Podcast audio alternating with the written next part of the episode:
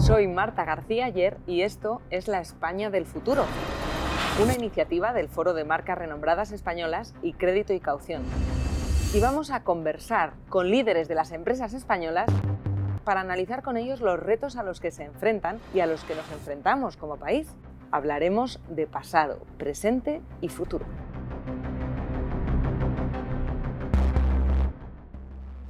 Estamos con Raúl González, que es el CEO para Europa, Oriente Medio y África de Barceló Hotel Group. Y contigo vamos a hablar, Raúl, de cómo es gestionar una empresa como un gigante como Barceló y cómo empezaste en esta empresa. Normalmente las entrevistas que estamos haciendo de empresas familiares son gente de la propia familia la que está al frente de ella y creo que es un buen punto para empezar cómo, cómo es gestionar una empresa que tiene esta carga familiar tan fuerte siendo un directivo que ha entrado desde fuera. Bueno, mi caso es un caso relativamente particular. ¿no? Yo les conocí al, al grupo eh, a finales del 93. Eh, estaban planteándose el relevo, eh, el paso de la segunda a la tercera generación. Yo trabajaba en una, en una firma de consultoría y lo estuvimos ayudando en ese, en ese proceso y, al acabar un poco la consulta me, me, plantearon la posibilidad de incorporarme al grupo. En un momento inicial pues mi reacción fue que no, que yo estaba muy contento y al final me acabaron convenciendo, la verdad es que es un sector muy bonito y una empresa muy interesante y bueno, ya la verdad es que han pasado casi más de 25 años. Ya eres de la familia en realidad, ¿no? Bueno, todavía no me han aceptado, pero, pero bueno, tenemos mucha relación con, con todos y, y bueno, siempre es uno de los temas interesantes buscar el equilibrio entre intentar ser un, un profesional y a la vez mantener una relación eh, personal lo, lo, mejor posible, pero no mezclar los mundos, ¿no? porque cuando los mezclas normalmente se complica. ¿no? ¿Qué ventajas tiene cuando hay que hacer esa transición de una, de una generación a otra en una gran empresa familiar, confiar en el talento externa, los directivos profesionales? Yo creo que el, el problema del, del, familiar que se incorpora es que el resto de miembros de la familia siempre pueden tener la sospecha de si es la persona idónea o no. Tiene también ventajas, pues porque vive su proyecto, probablemente tiene mentalidad de muy largo plazo. Yo, de hecho, yo suelo comentar ¿no? que creo que mi responsabilidad, o por lo menos como la tomo yo, es cómo dejar preparada la compañía lo mejor posible para la próxima generación. Pero normalmente el directivo suele tener un enfoque temporal más corto, pero tiene la ventaja de que puede ser más independiente y esa vinculación familiar no tiene ese, ese problema de que se le reconozca. ¿no? Tiene otros problemas, pero no tiene ese. Raúl, y ahora que no nos oye nadie, ¿cuáles serían esos inconvenientes? Que seguro que también los hay. A veces pueden pecar desde la perspectiva del directivo de un cierto conservadurismo. A uno le apetece hacer algunos proyectos de, de mayor nivel de riesgo y la empresa que tiende a ser conservadora pues los, los retiene y va con un, con un proceso quizás algo más lento de lo que a uno le gustaría. ¿no? pero probablemente es la propia filosofía de, de esa empresa que, que, quiere perdurar mucho. ¿no? ¿Y cómo pasa una empresa de, de, ser una pequeña empresa de autocares en los años 30 en España a tener más de 30.000 empleados por todo el mundo? Yo creo que el, grupo, como, como suele pasar, ¿eh? hay puntos de inflexión. Hay momentos en los que cambian las dinámicas, cambian los tamaños, cambian las capacidades de la compañía. La, compañía, como bien dices, empieza en un negocio muy, muy, pequeñito de transporte durante muchos años y empieza en, en, la actividad de viajes porque requería menos capital. Eh, y se inicia a principios de los 60 con los hoteles, primero en las Baleares, luego pasamos a Benidorm y de ahí se da el salto a, a la República Dominicana. Yo esa época todavía no, no estaba en el grupo, pero se hace yo creo que un cambio porque se internaliza la empresa eh, de una manera un tanto peculiar, porque no tenía una presencia suficiente en el mercado español y da el salto a la República Dominicana. Con muchísimo éxito, se descubre un nuevo destino, se es pionero. Hay que pensar que ahora esa zona del país, Punta Cana, tiene más de 80.000 habitaciones operativas, es el principal destino del Caribe. Pero cuando, alguien tuvo que empezar, ¿no? Claro, pero cuando, cuando se llega, era jungla, no, no había nada y, y se construye con una... Yo creo que en ese momento gana la parte de visión respecto a la racionalidad. ¿Qué estudio de mercado te avala que esto va bien? Ninguno, ninguno. Yo simplemente lo veo, creo que va a ir bien. Entiendo que la pandemia ha sido, pensando en, las últimas décadas, el gran hito. Eso sí que en una empresa con, más de 80 años de historia no había sucedido nunca, tener que paralizarlo. Yo llego más, yo eh, lo he comentado bastantes veces y no se me ocurre ningún sector de actividad económico en la historia de la humanidad que haya tenido un shock como el que ha tenido el sector turístico y de ocio durante el periodo de pandemia. Porque fue una paralización absoluta. Es decir, tú puedes tener una caída. Hay gente que dice, es que me ha caído la actividad un 10%, un 20%.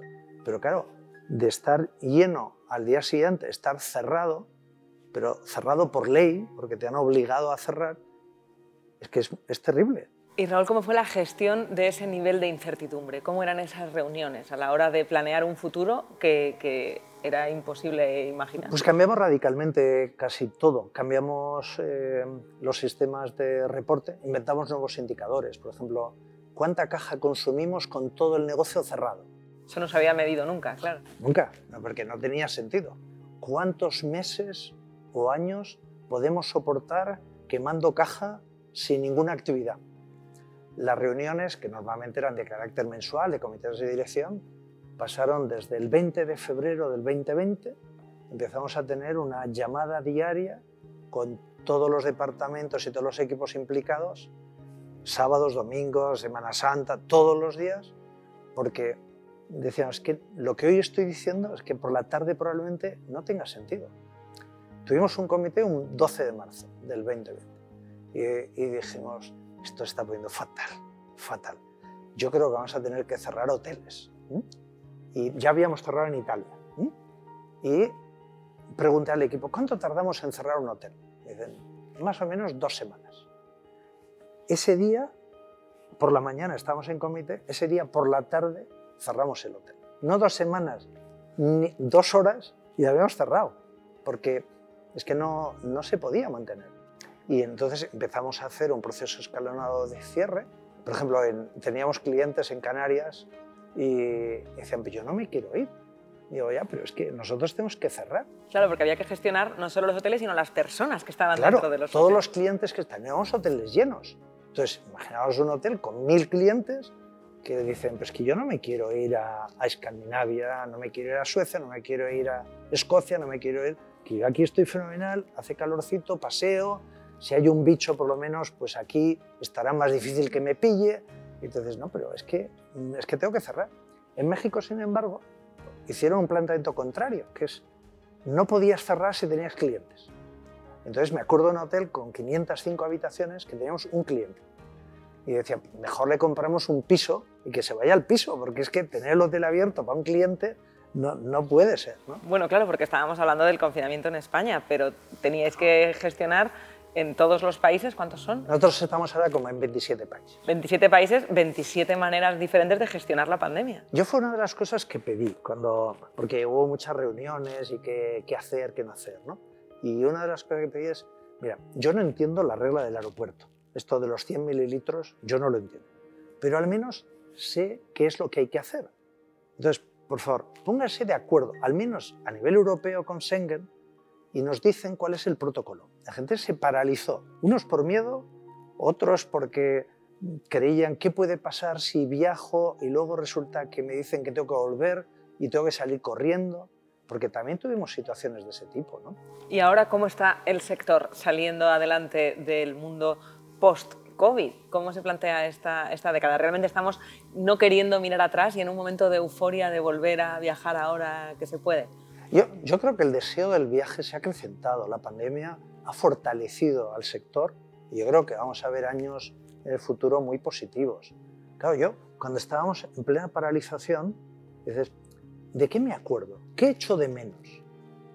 salir a un restaurante, hablar con los amigos, estar con la familia, comprar elementos materiales, pero en el fondo yo creo los grandes recuerdos, las grandes memorias que uno tiene de su vida están en gran medida vinculados al viaje. Por eso yo siempre digo, nosotros, yo no, no, trabajamos en el negocio de los hoteles y la hostelería entendido como acomodación, como un sitio donde alojarse. Nosotros trabajamos en el sector de la felicidad. Nosotros tenemos que hacer felices a la gente. Yo al equipo le digo, un hotel es una máquina transformadora. Los niños entran, montando ruido y salen educadísimos y simpatiquísimos. Tenemos que transformar a la gente. Entonces, eso es donde tenemos que jugar. Y por eso creo que tenemos que jugar con el mundo de la experiencia del cliente, tanto en destino como en el hotel. ¿Y cómo combina la máquina de la felicidad con la inflación? Bueno, yo creo que eso es un tema menor. Eh, no, lo que está ocurriendo es eh, que dentro de este debate de la inflación y entonces la renta disponible de las familias se reduce, por lo tanto la gente va a viajar menos, lo que se está demostrando es que estamos dispuestos a reducir en otras partidas de gasto para poder seguir viajando. ¿Gana la máquina de la felicidad a la máquina de la inflación? Sin duda. La gente prefiere, y simplifico, ¿no? comer patatas, pero yo mi viaje no me lo quites. ¿no? Y luego hay un componente que se habla muy poco, que es el componente de la salud vinculado con el viaje. Claro, nosotros lo vemos desde una perspectiva española, pero si nos ponemos en lugar de un noruego que vive en el norte, que pasa tres meses que no ve un minuto el sol durante tres meses, esa persona necesita venir al sol. Cuando denostamos un poco el concepto sol y playa, no nos damos cuenta de lo que supone desde el punto de vista sanitario. Hay muchos ejemplos a lo largo de estos hitos de las últimas décadas de la historia de una empresa con tanta historia eh, que demuestran cómo ha mejorado y cómo se ha ido transformando el sector, a veces siendo pioneros, a veces aprendiendo de las buenas ideas que tenían otros. Pero ¿cuáles van a ser las, las, grandes transformaciones a futuro? Muy buena pregunta. ¿no? Yo, yo creo que eh, si, si echamos la vista atrás, ha habido algunos cambios muy significativos en, el, en lo que es la, la, experiencia del viaje. En su día buscabas una, una buena localización, ya sea en una ciudad, ya sea en un lugar vacacional, que tuviera una buena cama, que tuviera una buena ducha, los básicos. ¿no? Yo creo que ahora, una vez que eso está bastante conseguido, la gente lo que busca es una experiencia muy personalizada. Claro, hacerlo con una poca personas y hacerlo muy caro, eso es fácil, pero lo que tenemos que conseguir, lo que en su día se consiguió, por ejemplo, con el, el Caribe, ¿no? Todo el mundo quiere ir al Caribe. Claro, ¿cómo consigues que ese que en un momento determinado fue un lujo poco accesible, se convierta en lujo accesible. Hacia ahí tiene que ir. Los elementos físicos se irán desarrollando. Conseguiremos que haya elementos tecnológicos que faciliten la labor para el cliente. Pero sobre todo es esa personalización de la experiencia a través del conocimiento del cliente. Y ya para terminar, Raúl, siendo consejero delegado de una empresa en una treintena de países, pues con esas 30.000 empleados, 33.000 empleados, se tiene acceso a hablar con, mucha gente diversa, con muchos líderes, tanto políticos como empresariales, de todos los continentes o de, muchísimos países. Es, es una atalaya privilegiada a la hora de saber cómo se ve a España desde fuera y a la economía española. ¿En qué momento está ahora mismo, desde ese punto de vista de la imagen internacional, las empresas y la economía española? Yo creo que tenemos una oportunidad enorme. Hay uno, algunos países en crecimiento que se sienten muy afines con España por ejemplo, vas a, Medio Oriente, ¿no? estaba hace unos días en Arabia Saudita, para, para ellos el, español se siente próximo y quieren hacer negocios con nosotros. Eh, por lo tanto, toda esa parte, por ejemplo, tenemos una oportunidad en, con, con, los países del norte de África, por ejemplo, también se sienten muy afines. Yo creo que hay una oportunidad que tenemos que aprovechar. Mm, no se nos identifica mucho con tecnología, probablemente tenemos que aprovechar que el sector turístico es muy tractor. Por ejemplo, todo el tema de agroindustria se puede apoyar en el sector turístico. Quieres presentar un producto de alimentación, de bebida, con una estancia media en el hotel de ocho días, puedes incluso provocar un cambio de hábito en el consumidor. Le puedes presentar el producto, pero también vale para tecnología. Si los sistemas de climatización de los hoteles son muy punteros, la gente va a decir, oye, pues estas empresas de dónde son, son españolas, la construcción es de alta calidad, el diseño paisajístico es bueno, el diseño arquitectónico es bueno. Yo, todo eso pueden salir muchísimas oportunidades para apoyar a la economía española. Pues muchísimas gracias por este rato y espero que podáis seguir haciendo felices a mucha gente en el futuro. Ojalá, ese es nuestro deseo. Muchísimas gracias.